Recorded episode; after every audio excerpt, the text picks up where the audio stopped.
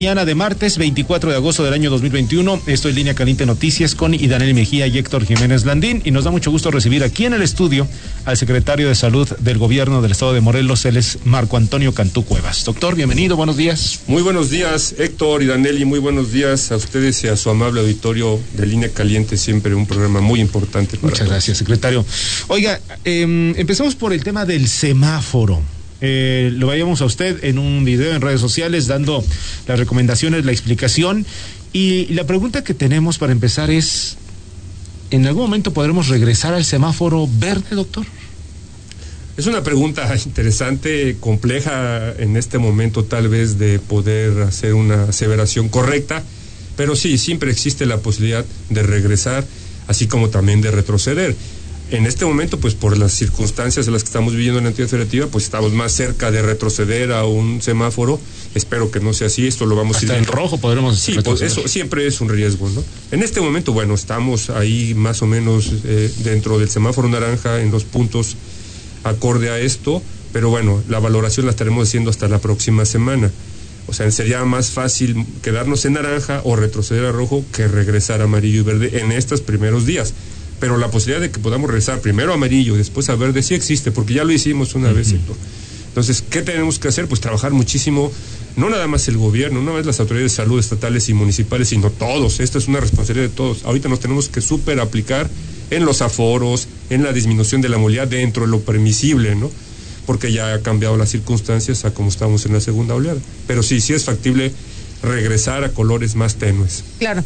Y bueno, pues el tema de los colores en este semáforo epidemiológico eh, también depende mucho o influye mucho el tema de la ocupación en las camas hospitalarias. ¿Cómo estamos en el estado de Morelos, doctor? Mira, Yaneli, afortunadamente eh, durante toda la pandemia nunca hemos estado con la ocupación hospitalaria saturada aquí en el estado. Siempre hemos tenido un margen adecuado. Eso fue en la primera ola, en la segunda también. Y ahorita en la tercera ola, en donde vamos en franco ascenso, tenemos una ocupación hospitalaria del 51%, más o menos en todo el sector. Sector salud integrado por servicios de salud, con sus 10 hospitales y el niño morelense, eh, los, los, hospitales del IMSS, los hospitales del ISTE, y bueno, la Sedena preparada ahí para cuando se ocupen sus hospitales nuevamente volverlos a abrir. Ese es el sector salud. Tenemos el 50% las camas de terapia intensiva sí están un poco más, eh, en un porcentaje mayor, tenemos el 70%, pero las camas de terapia intensiva siempre ha sido así, porque se mueven, no andan siempre en el 60, 70, ya nos hemos mantenido, porque son poquitas camas en todo el sector. Em, el número de personas que desgraciadamente han perdido la vida derivado de esta tercera ola, doctor, ha venido en aumento o en deceso en relación al año pasado.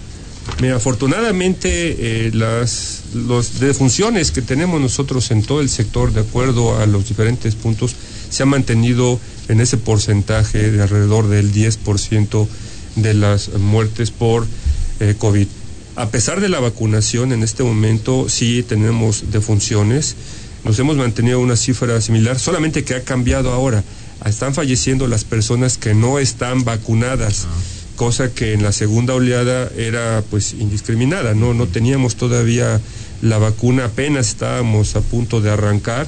Y bueno, en este momento sí, la mayor parte de las personas que están hospitalizadas en el sector y las que fallecen son quienes no tienen la vacuna y sigue eh, prevaleciendo quienes tienen comorbilidades.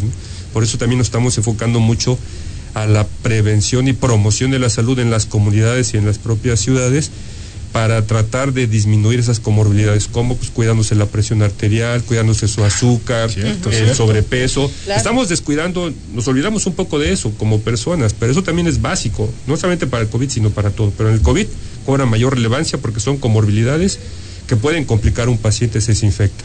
¿Cómo hacerle, doctor, para que la población, después de casi año y medio que vivimos con esta pandemia, eh, al menos en, nuestro país llegó más o menos en febrero, ¿no? Se detectó el primer caso, ya prácticamente estamos en año y medio de pandemia en México. Y bueno, yo quiero preguntarle cómo hacerle para que la gente entienda después de todo este tiempo que debemos de disminuir la movilidad, que tenemos que seguir con estas medidas de higiene que nos han recomendado para poder continuar también con nuestras actividades, porque no podemos parar al Estado. Eh, mira, ese es un, un, problema social, un problema de diferentes determinantes también, que no ha podido ser resuelto en la mayor parte de los países del ¿no? mundo, ¿no? cómo hacerle es algo que todos los días en la Secretaría, la institución de gobernadores, pues esfuérzate más, haz todo lo que tengas que hacer.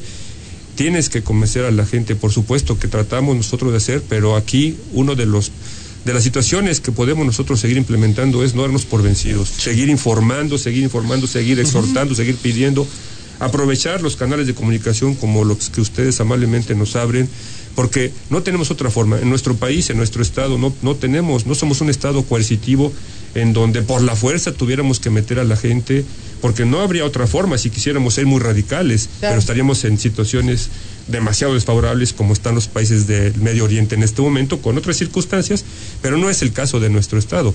Así que lo que tenemos que hacer es seguir trabajando, seguir haciendo eh, algunas actividades que puedan disminuir la morbilidad, la mortalidad, y por supuesto no cansarnos de la prevención, difundir que la escuela salud con la sana distancia, el uso obligatorio del cubrebocas, es algo muy importante que aquí sí lo vemos. La gente sí utiliza el cubrebocas en el Estado, a diferencia de otros lugares en donde generalmente no lo están haciendo.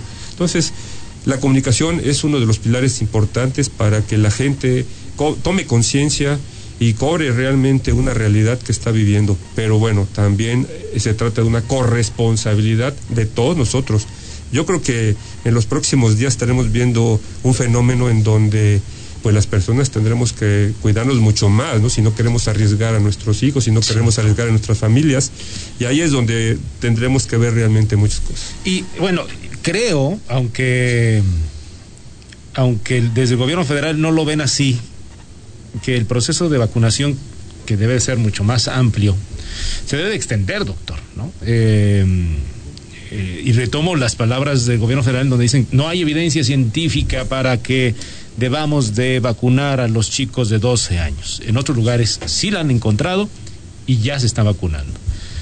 Tarde o temprano, doctor, usted es el que más sabe, por supuesto, tendremos que, México tendrá que caminar a eso para vacunar a los chicos de 12 años, o menos.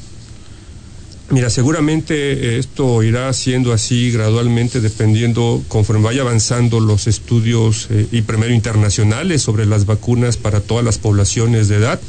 Después, cuando tengamos un abasto suficiente de vacunas, no hemos podido todavía terminar en, nuestra entidad federativa con los grupos de adultos y pues cómo nos vamos a pasar todavía a los menores y después que las autoridades sanitarias eh, federales y obviamente algunas internacionales donde todavía no ha permeado la vacunación en general, aunque hay algunos países, lo dices bien, que ya lo han implementado o lo están implementando, muchos otros no, porque todavía hay alguna controversia en algunas cosas de acuerdo a los reglamentos sanitarios. Nosotros en espera y alineados con la federación de que la COFEPRIS pueda eh, valorar, atender y en su momento eh, darnos luz verde para esto y que lleguen las vacunas, por supuesto estaremos vacunando a toda la población. Déjeme decirle que la coordinación en el Estado, a cargo del doctor Bandí, que ustedes también lo conocen bien, sí, sí.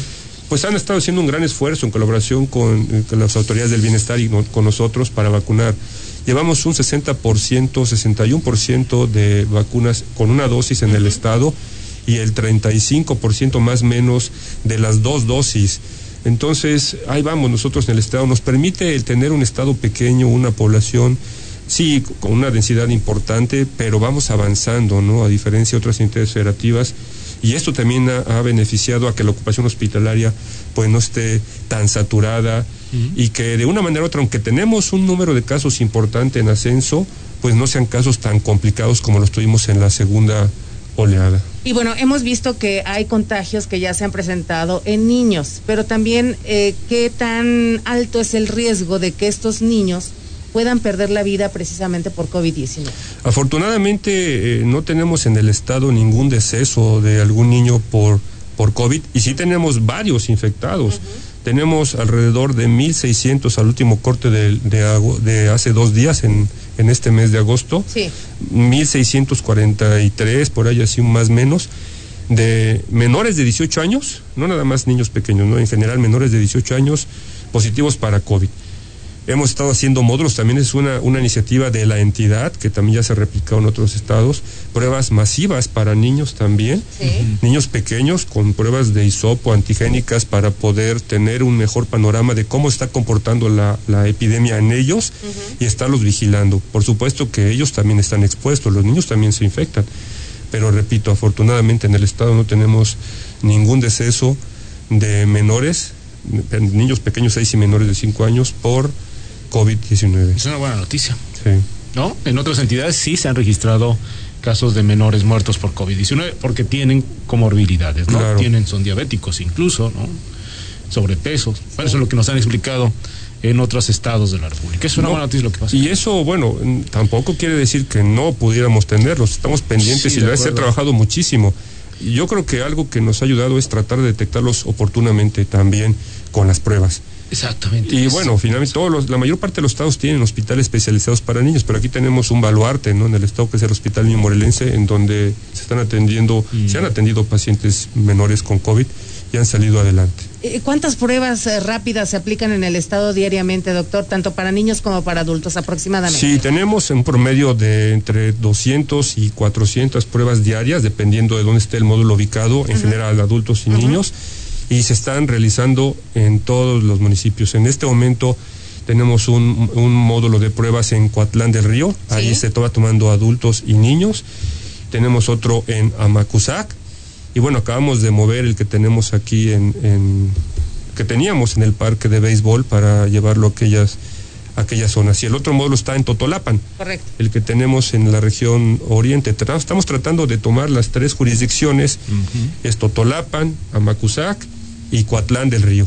Efectivamente, donde eh, se pueden realizar estas pruebas antigénicas para detección de COVID-19. Puede acudir a estos tres municipios, sé que han estado en diferentes. Obviamente aquí en la ciudad de Cuernavaca estuvo la semana pasada y de manera recurrente han estado realizando las pruebas, pero hay que darle oportunidad también a otros Claro. municipios donde puedan eh, eh, aplicarse esta prueba. Y casi para cerrar, doctor, mandar un mensaje, quizá aprovechar su, su presencia, mandar un mensaje aquellos eh, jóvenes que, es que me quedó grabado el caso del día de ayer de una chica en la Ciudad de México que decía, mi mamá se vino a formar para alcanzar vacuna. Y cuando nos llegó la oportunidad, porque llegué después de que se, después de que se formó mi mamá, cuando me iba a tocar la vacuna, estoy hablando textualmente de la chica, pues definitivamente ya no, porque como no es Pfizer o no fue Pfizer, entonces con todo el esfuerzo que, hubo- que Hizo la dio- mamá. que hizo la mamá de formarse y al momento de que llegó la chica se dio cuenta que no era Pfizer, pues definitivamente no, porque era su derecho. Entonces, ¿qué mensaje le podemos dar a aquellas personas que se quedaron con la marca Pfizer en el cerebro y creen que otra vacuna no es efectiva? Sí, Héctor, eso de- de- desafortunadamente está sucediendo en nuestro estado, en todo el país, ¿no?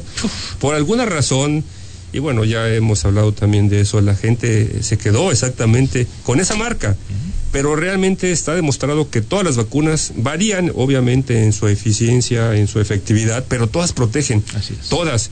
Entonces, la sugerencia, la petición, el exhorto para todos los jóvenes, para toda la población en general, es que se vacunen independientemente de cuál sea la marca, que aprovechen que existen vacunas que están a su disposición Claro. en la localidad que tienen y que se la apliquen.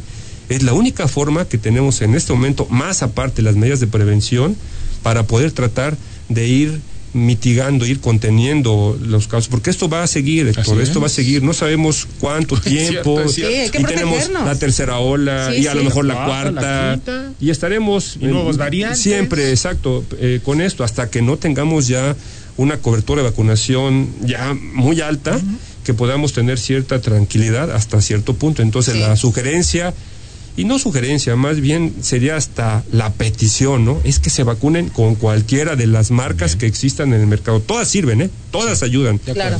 Nada más les invitaría, si fuera posible esto y factible, a que las personas nos acompañaran a un hospital, las que no se quieren vacunar, y vieran de y escucharan de propia voz a Sí. aquellas personas que están arrepentidas de no haberse vacunado y pudiendo hacerlo y ahora están hospitalizadas. Sí, de hecho el 83% de las personas que eh, tienen COVID eh, y que, ah, que no, no fueron vacunadas, pues están graves. ¿no? Sí, Claro, es muy sí. elevado el número de aquellas personas que no se... y jóvenes, ¿eh? Y jóvenes, jóvenes sí. también. Jóvenes. Doctor Marco Antonio Cantú, qué bueno tenerlo por aquí. Muchas gracias por estar con nosotros y seguimos en este proceso de comunicación. Al contrario, muchas gracias. Y Aneli, Héctor, gracias a ustedes y a su programa Línea Caliente. Que tengan excelente día. Y a cuidarnos. A siempre. cuidarnos todos. No bajar la guardia. No bajemos la Utilizar el guardia. escudo de la salud, cubrebocas, sana distancia y lavado de manos. Muy bien.